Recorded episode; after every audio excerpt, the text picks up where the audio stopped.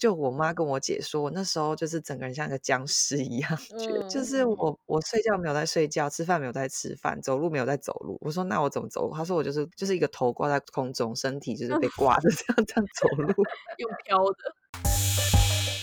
哎，我跟你说哦，昨晚在床上的时候啊，你小声一点啦。不管啦，我要 shout out sex。欢迎来到 Shout Out Sex，这里是个你可以肆无忌惮讨论性事的地方。嗨，大家好，欢迎来到 Shout Out Six，我是茶。嗨，大家好，我是玉。我们今天的主题是你分手都哭几天？我觉得我们听众应该想说，现在怎样？就是聊完离婚，想要聊分手，什么意思？但其实是这样子，就是我们约这一集约很久很久了，大概可能两个月前就在约。然后，嗯，一方面是我们现在来宾他还蛮忙的，另外一方面是当时我们约了之后。她很呃很幸运的，也在计划中的就怀孕了，所以我们就哎一切 delay 到现在，然后一切又很巧的，就让我们今天来宾变成我们第四十集的大来宾，没错。然后我们今天的来宾是 Michelle，还蛮多人在说我跟茶是斜杠啊，就是好像斜杠了很多事情，但其实今天的来宾斜更多杠，他是健身网红，然后他也是某个电商的创办人。然后，同时她还是一个即将成为三个小孩的妈妈，而且完全看不出来的那种。总之，她是一个就是写超多超多杠的一位很厉害的啊妈妈，然后女生这样子。那欢迎 Michelle 今天到我们节目上来跟我们一起玩。欢迎 Michelle。Hello，大家好，我是 Michelle。诚如你们刚刚说，我就是写很多杠的一个人。就 是呃，其实我一开始只是八年前来美国读书，然后工作，接触了运动健身。然后呃，后来就就莫名其妙变成了健身网红，因为那时候可能台湾比较少人在在分享这方面的资讯。那我后来就是进入这一块之后，呃，刚好我就怀孕了，大概一年多后的时间。然后怀孕之后，我就有呃非常多生活上的体悟想法，因为后来我就是因为呃经济考量，我就我就离职了，想说自己在家带小孩，接一些案子这样子，然后。这是写了我的第一个杠，然后后来就发现，哎，带小孩跟要照我原来规划进行我所计划的事情，好像很困难。然后，呃，加上身心灵的部分也有很多部分需要调整，因为我后来有产后忧郁啊，然后担心自己身材回不来啊，然后照顾小孩，我有对自我有很多要求。对，然后所以后来我就发现，只分享健身对我来说不够，因为我本来就是一个很鸡婆、爱分享的人。然后我那时候就真的觉得，健身这不是我生活的一切，它只是我生活的一部分，是调剂身心一部分。有的时候甚至会，我会把它变成一个压力。所以我后来就是变得比较分享比较多关于我的生活。对，然后不知不觉就写了很多 杠，大概就是这样 子。我还记得那个时候看到她说她怀孕的时候，我就跟玉说：“你好像说，哎，这应该生很久了吧？就是身材都回来。”我说：“没有没有，她现在正在怀孕中。”对，就是觉得太令人压抑了。呃，可是我觉得我这段路也蛮辛苦的，因为我嗯，我第一胎的时候是真的很担心自己回不来。但是第一胎可能是因为那个时候就一个冲劲，然后那时候的身体可能也是比现在年轻啊。可是那时候也已经三十岁了，但因为那时候就刚开始接触健身，所以就很多动力，觉得哎，我只要努力运动啊，然后饮食控制好，我就可以回来。然后呃，那个时候好像是产后五个月左右，我就恢复的差不多了。然后，但是第二胎我就想说，哎，我第一胎都有一样经验了，我第二胎一定更 OK。所以第二胎我甚至就已经安排好，我产后要去出席一些活动啊，要出书啊或干嘛的，就是几乎是把自己逼得很紧。可是我当时并不知道，我只觉得反正我走过了，所以我 OK。结果第二胎就卡了两年，就是我整个荷尔蒙也乱掉，然后心情也很不好。所以现在第三胎，嗯，我现在是重新在，不是在做未来计划准备，而是努力让自己活在当下，去享受每个 moment，然后去重视自己的身体跟心理的感受。对我觉得我从第一胎、第二胎、第三胎到现在，比较呃最大的感触是我更认识自己的身体，也更认识我自己的内在。更重视我的内在，应该是这么说。对我就没有那么去在乎我的我的外在，可是那就很神奇。当我一切都放松放下之后，哎，我的体态好像就是甚至比以前还好，我就觉得很神奇。对，哇，我觉得很感人这一段分享，希望我以后也可以走过这段路。因为他从上一集之后就开始有一种哈，我要不要结婚啊？嗯结完婚之后要生小孩吗？都不要好了，然后就哦今天重拾信心。没错，没错。好，那 Michelle，因为我们的节目就毕竟是在聊性，我想要请你大概介绍一下你自己的呃年龄啊、性经验跟性别性向这些资讯。好，我的年龄，我现在我几岁啊？没有要记得的意思，就二十八，十八，差不多就十八岁。那我性经验是从去年开始的。哦 哦，我好像哦，嗯对啦，不是好像啊，就是我今年三十四岁。我不是故意要忘记我的年龄，是因为是因为我真的对数字很容易忘记。不然我以前是念会嗯计的，我后来是觉得我实在对数字太不行了，所以我才转去念行销。这是题外。然后呢，因为我老公小我五岁，所以哦他都是去帮我记数字的那个人。然后每一嗯次嗯我每次我问他说：“哎，我到底几岁？”他说讲我的实际的年龄，我就会很不爽，因为我就觉得。我就觉得，我就觉得你干嘛讲出来？然后所以，所以后来我们两个想了一个方式，就是我们两个的年龄加起来除以一半，然后就是我们两个人的年龄。所以严格来说，我现在应该是三十一、三十二吧，然后他也是跟我同年这样子。好辛苦啊！就是每次问的时候，老公就开始冒冷汗，就我到底要才几岁？对，因为那我觉得我我是二十六岁还是二十五、二十六岁认识他的，然后一直嗯到就是前几年，我每次我问他说：“哎、我我你觉得我看起来几岁？你感觉我几岁？就是你跟我这个人讲话，你觉得我几岁？”因为很无聊，都用这个 test 他，然后他都会他都会说：“哦，我觉得你二十六岁，就是跟我刚刚认识他的时候是一样的。”然后就是突然某某一年开始，他就跟我说：“你二十七岁。”然后我就很生气，我说：“为什么我长一岁？”他说：“哎、可是还是比你实际年龄小很多啊。”各位老公学起来。对，哦，对啊，刚不讲到这边哦，对了，反正就是我三，我快要三十五岁。好好，对，然后我性经验大概是从嗯十七岁吧，十七岁嗯开始的。然后我的性向是，就我喜欢男生。哎，可是我被很多女呃那女同性恋喜欢过耶，我觉得蛮神奇的。你有心动过吗？其实我其实我这个人，其实我并不会排斥，就是我会觉嗯得人跟人之间是灵魂的交流，性别只是身体上的嘛，那没有嗯什么嗯重要啊。对啊，只要能嗯互相满足需求，我觉得是男是女应该都是应该是没有什么影响。对嗯，，那也许是我这个想法散发的那个频率吧，因为我的同性恋朋友都说他们有雷达，他们就说他们雷达是可以侦测得到我的，我也不知道为什么，但是我没有交过女朋友啦。对，嗯，对我一直都是交男朋友。对对对，嗯，哦嗯，OK，好。那么我们今天的主题是分手都哭几天，那我们就从失恋开始讲起好了。嗯你觉得失恋的定义是什么？嗯，我觉得失恋的定义就是因为结束一段感情，不论那个结束的原因是什么，有可能是你被伤害，有有可能是你甩了一个人，或是发生任何事情。我觉得只要你是因为感情，然后去感觉到你失落、伤心、空虚的那种情绪，我觉得就可以就可以是失恋，因为是一个感情上面的一个受伤的感觉，不管那个那个感觉是来自于他人还是来自于你自己，我觉得这都是失恋。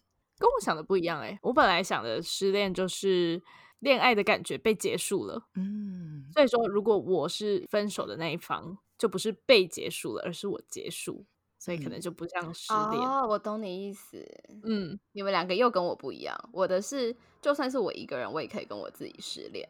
就是我有时候就是生活中就会有突然一段时间就好好不喜欢我自己，然后我就会归结说，哦，那段时间我跟我自己失恋了。你这个太哲学了吧？你超出我们今天要讨论的主题了。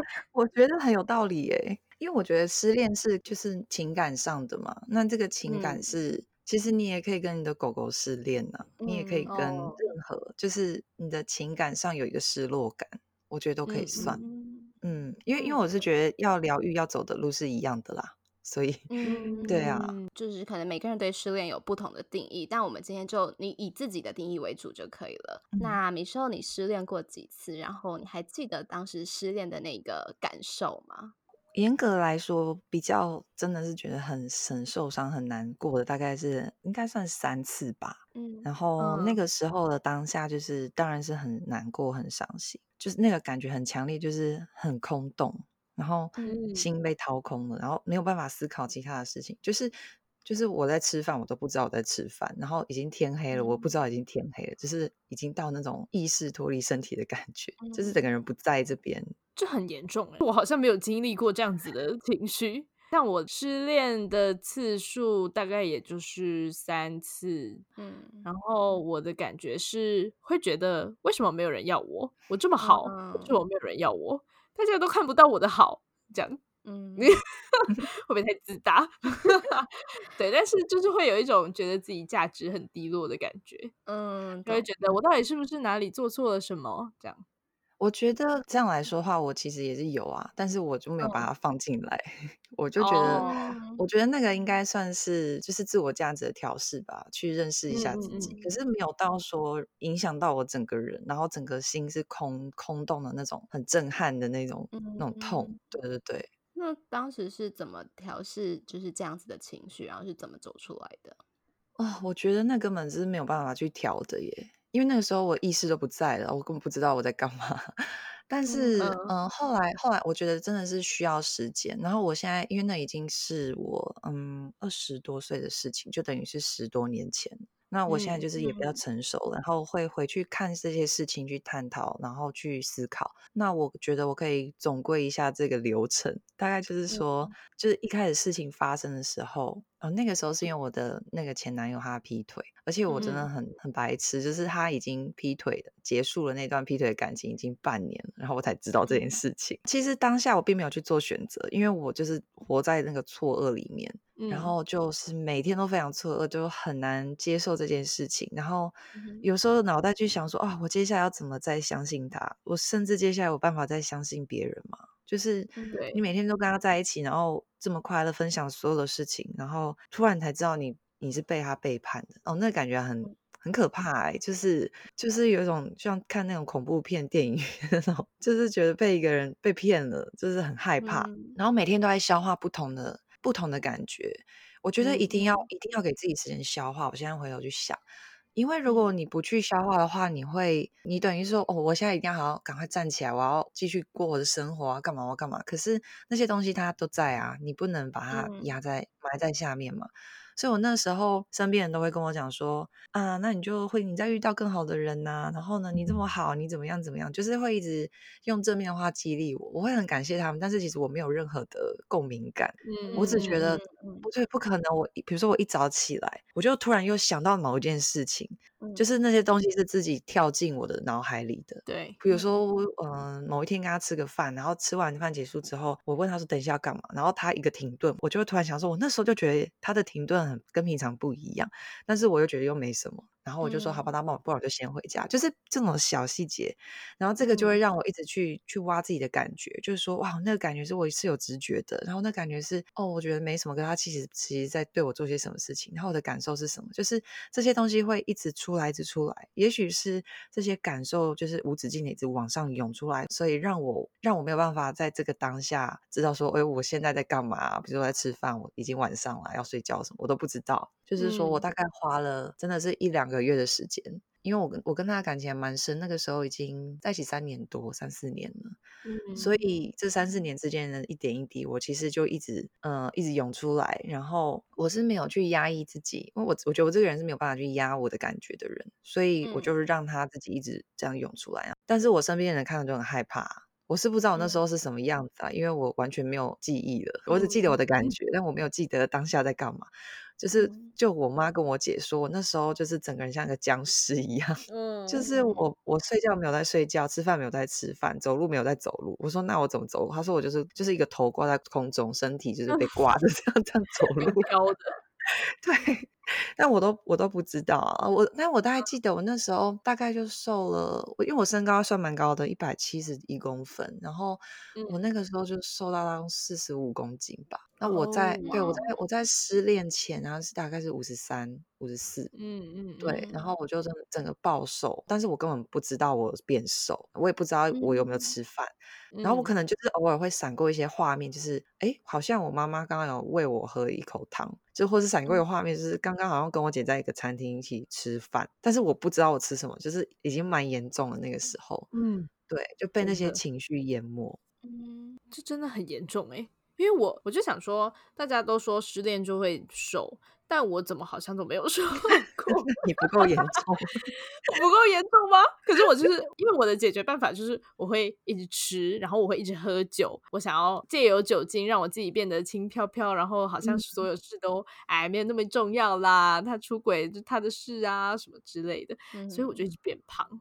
我刚刚就是米秀在讲那个男朋友劈腿那一段的时候，我真的我就是对着我现在镜头里面的玉说，exactly，就是那个感觉，你是有叙述的完全真实，就是你会你觉得很可怕，你不是觉得很难过，你是觉得很可怕，就是在你知道他背叛你的那个当下，你会觉得哇哦，人世间有可能发生这种事耶，而且是在我身上，然后就觉得。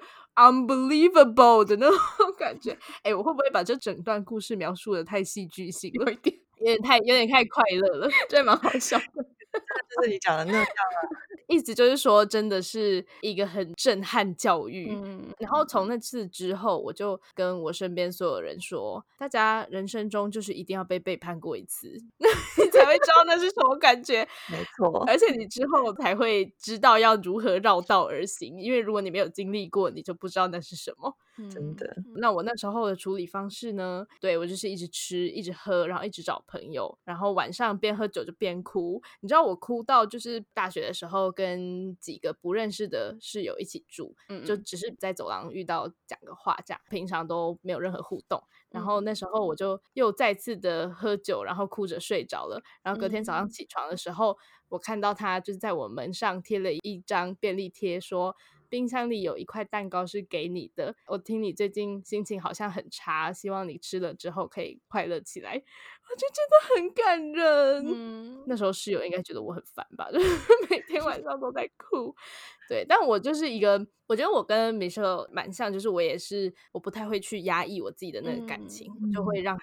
很用力的释放出来，然后我每一次失恋，我就会找一首代表性的歌曲，然后 我就会一直 replay replay。我也会耶，我也会。在现在听到听到首歌，就会会回到那个时空，对对，然后就可以再想一次，就不知道干嘛这样，但是就很喜欢这样，就是它就变成了那一位前任的代表性歌曲，这样。OK。好有趣哦！好，那你们两个现在回头看这一段、这一整段失恋的过程或回忆，会有什么样子的感受吗？就从现在往回看的话，你都已经听到这里了，应该是蛮喜欢我们的吧？是吗？你自慰哦？不管啦，我就是要你们都去订阅、评分、评论。哎呀，记得给我们五星推爆哟！还要分享给你所有炮友、现任或前任。如果没朋友，就自己听十次吧。那如果想要得到最新资讯的话，记得追踪官方 IG shout out sex。啊，如果想跟大家一起同乐，可以加入脸书社团，搜寻 shout out sex 粉丝交流俱乐部哦。现在回头看这一段、这一整段失恋的过程或回忆，会有什么样子的感受吗？就从现在往回看的话，就是我刚刚还没有讲到我怎么走出来的，就是说我当下当下会先去让自己的情绪去释放。可是等释放的差不多，就是说想到已经就是有点麻痹了，就是没有那么想哭了，就只觉得啊，对啊，就是发生了。然后在下一个阶段，我就会一开始我会可能跟朋友或者跟家人，我会一直在讲这些事情。然后我有有有时候觉得，我觉得他们应该觉得我很烦吧，就是因为我都会讲一样的事情啊。那所以我后来就是会把自己。关起来一直想，去想回忆啊，去想交往的细节，而且重点是，我去想到底问题出在哪里，就最后还是回归说我做了什么让他去，让他会做这样的选择，或是说，呃，我不是说我要去怪自己，我就是想要找到一个答案，就是说，或者说，嗯，为什么我的我的人格特质是从哪里去吸引到这样子的人？就是我很想找到，因为我不想要说以后再发生啊，对，然后。就会想说，哎，我们之间是有什么问题？因为我就觉得，如果两个人够幸福、够好的话，那那正常来说，另外一个人应该不会想要去去做背叛的事情。所以我就会去想说，那我要怎么去改变？然后，嗯，我要怎么办？那我觉得这段过程是还蛮重要的，我觉得这是最重要的一段，因为嗯、呃我不想要白白受伤，我也不想要白白伤心，我就是想要把自己变好。嗯但是很多人都说你干嘛为了他这么辛苦啊，把自己变好什么？嗯，但我会嗯我会觉得我是在为了我自己，嗯对我觉得我是在为了我自己变好，因为我会这么难过，一定是我对我的自我价值一定有贬低的成分在啊。哎，是不是我不嗯够好？是不是那女的比我好啊？是不是怎么样？是不是怎么样？然后呢，嗯，这也是我会原谅他的，就是我会跟他继续在一起的一个很重要的原因，不是我给他嗯机会，我是给我自己机会。对，嗯我是这样告诉我自己的，因为我那时候很年轻嘛，二十几岁。那我我真的是当下这样想，但是我跟我身边朋友这样讲，他大家可能只觉得我是笨蛋，就是你干嘛给自己找这些理由跟借口？就是你就是爱嗯他嘛。对，但是我后来是分手了，然后我现嗯在就是已经十多年来，我还是真的觉得我当时做的是一个正确的选择。嗯，对我后来又跟他继续在一起三年哦，那那段时间真嗯的超难的。第一年的时间呢、完全是很混乱，因为我他做什么都不信任他，然后他做任何对事情都在博得我的信任，然后我就嗯会很容易因为小事想起过去，然后生气啊，干嘛的。那过了一年，我又就是那一年，我又在学习如何为我的选择负责。因为我选择原谅他是为了给我自己机会，那我现在却没有在心里真正原谅他，那我也没有再给我自己机会啊，那我们的感嗯情就会就是变得很不好，所以我也在这方面一直在努力。那我觉得这些自己内心的转折、这些体验、这些经验，直到我现在已经进入婚姻中，我觉得都还是很有用，真的很有用。尤其是你面对嗯一个就是 很白目的人，然后你就很生气，想要以前的白目的事情，但你会想说啊，以前前男友劈腿过，我都有办法放下，这有什么难的？然后就 就觉得哎、我真的提升了这样子。嗯对，嗯嗯我我我有一个问题，可能没有在访纲里面。嗯、嗯，就是你在这一个劈腿的男友的过程中，你有去恨他吗？有这个过程吗？我觉得当下一开始绝对是有的啊，因为我们很伤嗯心、很难过，第一个时间没有办法那么快就向内去看自己嘛，一定都是先嗯向外。那那在嗯那个过程中，当然会恨他。但我的个性嗯就是，我比较不会去去怪别人，可能我从小到大就是比较习惯这样子。我是我们家老二，就是嗯我有个姐姐还有个弟弟，然后嗯我就是我们家去调停吵架的那个啊，或是我爸跟我妈吵架，他们都来找我讲话，所以嗯我从小就是比较会去站在别人立场思考的那种那种特质，我是那种小孩。嗯嗯对，那这个对旁人来说，我可能是很有同理心、很贴心，可是其实对我自己本身来讲，说是有一点是有一点压力的，是我自己会给嗯自己压力。就像那个时候，你知道我怎么发现我那男友前男友劈腿吗？是因为那嗯个小三他气不过，然后他跑来跟我讲的欸、然后哦对他跑来跟我讲，而且那个小三他是我们两个有共同朋友，他还透过我的朋友让我知道，嗯就所以是我的那个好朋友告诉我的。然后他可能有嗯煽动我那个朋友情绪啊，就是说什么哦，这这个男的真的很很很 jerk，然后很烂，然后什么的。然后，所以我的朋友真的觉得说叫我不要跟他在一起了。可是他们其实已经哦分手半年了，所以我知道这件事情的时候，我真的很就真的很错愕。然后是透过我的朋友嗯告诉我的，当下我也不知道我要我要去问我男朋友，还是我要怎么办。然后后来我那个那个小三居然打电话给我，然后跟我讲他们他们在一起发生的所有事情，他们怎么样在一起，怎么分手，他们在图书馆认识，然后我男友给他一个纸条，然后纸条上写什么，他超 detail 的跟我讲。然后我那时候听的时候呢，我真的是我的个性，我真的受不了自己，我当下真的没有办法把我自己，因为我在听人家讲话嘛，而且他又是那种很可怜的的那种角度跟我讲，我居然跟他说对不起、欸，我跟他我跟他说对不起，我哪有这样 对你？对啊，我现在觉得我在干嘛？可是我就是、我就是没有办法，所以我后来现在觉得，哎、他还蛮高招的，怎么会做到这样子？这故事最不可思议的地方在这里耶。我可以说，渣男就是很高超的一种生物，他们真的有他们值得被学习的地方，你懂吗？对啊，真的。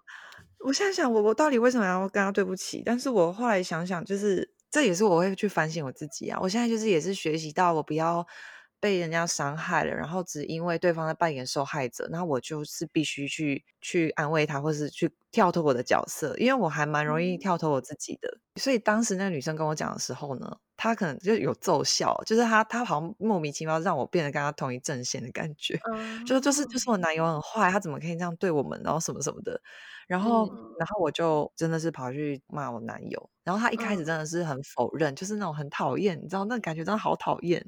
就是他就嗯否认，他说你怎么知道？谁告诉你的？你干嘛相信嗯他？嗯就千篇一律会一批的人都会讲这种话，然嗯后对，然后就真的是看到他丑陋的那一面，然后那个时候真的很恨他，觉得他嗯怎么这么恶心。然后嗯后来他他也接受，就是被发现这件事情，然后开始承认啊，然后开始挽回我啊，下跪啊，干嘛哭啊，各种各种戏嘛。然嗯。后嗯，说真的，我现在回头，我一点都不恨他，我是非常感谢他让我学习到这些，让我更认识自己。嗯。我们到现在都还有联络啊。他后来他还结婚了，然后我现在跟他老婆感情好诶、他他。老 就是他现在老婆就是都会跟我，就是跟他老公吵架都会跑来跟我讲，哦因为。他觉得只有我只有我能懂他，全世界只有我能懂他，因为我跟他我跟他老公在一起七年了，然后 就我能懂啊。他他而且他每次就说：“哦咪，我跟你讲，我真的觉得好险你没有嫁给他哎、然后你你也不会有这种婆婆了，然后你也不会像他这样子都这样讲，我真的很羡慕你。就是我们两个就很好笑，我很会安慰他。我就说：哎、我可是就我了解他，他应该不是这样想的。就是我觉得人生真的很好玩，真的。真的，对啊真的，真的，真的。像我也是，我也不恨我的那一任前嗯男友，我真的觉得他教我很多啦。就是从他可能做了一些世俗认嗯。为是背叛我的事、这件事，然后我就看到，哎、其实真的两个人的价值观会差很多很多，因为我。嗯们那时候其实并不是他跟别人在一起或干嘛的，而是我们两个对于感情的定义跟避嫌，我们对于嗯避嫌的定义实在是差太多了，所以嗯就导致发生了那些事，然后事后我们也一直因为这件事有很多的争吵。那嗯后来一开始真的会觉得天哪，你是不是有病？但是后来认真的去思考之后，就觉得其实真的就是两个人不适合啦。嗯，对对啊，那现在我可以放手，然后他也让我知道我应该要去找怎么样的人，嗯，才不会又发生一样的事。对啊，所以我也是谢谢你喽。每个人来你的人生，就是会教你一些事情才会离开。没错，没错。对我还有一点就是，我一点都不会恨他。其实我是非常感谢他，是因为呃，我刚跟他在一起的时候，是我小时候我父母呃刚离婚没有多久几年的时间。嗯其实我那时候是非常依赖，因为家里那时候没有温暖嘛，然后就很想有有一个感情的寄托，尤其那时候年纪很小，所以嗯就很各方面都不是很成熟，然后就很就是会想要去找个寄托，然后把你的依赖感都托付在那上面。那我那个那个前男友，他就是完全，他真的是非常照顾我的。我现在回想到，嗯，就是回想到他，都是他照顾我的那些回忆，然后嗯就是都是快乐的，所以我是非常感谢他的。然后嗯我也是一嗯直告诉他，然后后来我们真正的分手是觉得真的好像不适合，就是你刚刚讲的价值观的部分。嗯，对，那那如果说就是他没有劈腿啊，或是说没有背叛我的话，我可能对于价值观这部分不会看那么清晰。嗯就是说你也许是震撼的，发嗯生一件感情重大的事情的时候，你才会一个个去看说你们感情之间的真正的适合跟不适合，或是说一个什么问题出在哪里。那像我后来就发现是我真的太依赖他了，就是我做什嗯么事情都是依赖他，就当就把他当成我的爸爸，当成我的妈妈，因为他很照顾我，我就是什么事情都只找他，然后他的自己空间很少，因为我那时候很小，然后嗯我就觉得什么事都要跟着他，我才有安全感。那当然对他来说，他压力一定会很大，但是他还是尽全力的照顾我。就是因为他劈腿，我才正视到这件事情，所以我才把我的 OK，我要学习我独立，然后我把这个东西拿掉。拿掉之后呢，我才更去看说，哦，我们之间的价值观差这么多，然后嗯。就不会说吵架的时候把我的依赖也混在里面吵啊，然后把价值观混在里面吵啊，把他做些事情就是都混在一起，所以我我反而觉得宇宙安排安排他劈腿，我觉得也是嗯。就是一个很好的安排，虽然当下很痛嗯。苦，变成一个僵对尸，对啊，嗯嗯。我真的觉得失恋之后，当你复原，我觉得嗯。复原指的不是你跟这个人完全没有接触了就叫做复原，而是你可以很平静的想起他，然后你听到嗯。他的消息不会呃就是震一下这样，对，就。再也对他没有任何的极端的感情，不管是爱或嗯是恨。就我觉得嗯。恨，你恨一个人不代表你放下他，代表你还在乎他。对，对，所以当你已经达到那个真的很平静的时候，你再往回看，真的会觉得，就是你只记得那些快乐的片段啊。对我来说是这样、欸，就会觉嗯得，哎、既然我们没有办法走到最后，但至少我们留下了一些很很好的回忆，嗯，未来可以知道缅怀一下，然后拿出来讲一下，也是很不错的一件事。真的，对啊，所以不需要觉得失恋很痛苦或干嘛的。嗯虽然当下是真的会很痛苦，但是就像玉最喜欢讲的，就是总有一天都会过去的。嗯，诶，其实现在嗯茶讲的就正好是我现在的状态。啊、我才刚分手，没有很久，其实也蛮久的，诶，三个月了吧，三个月了。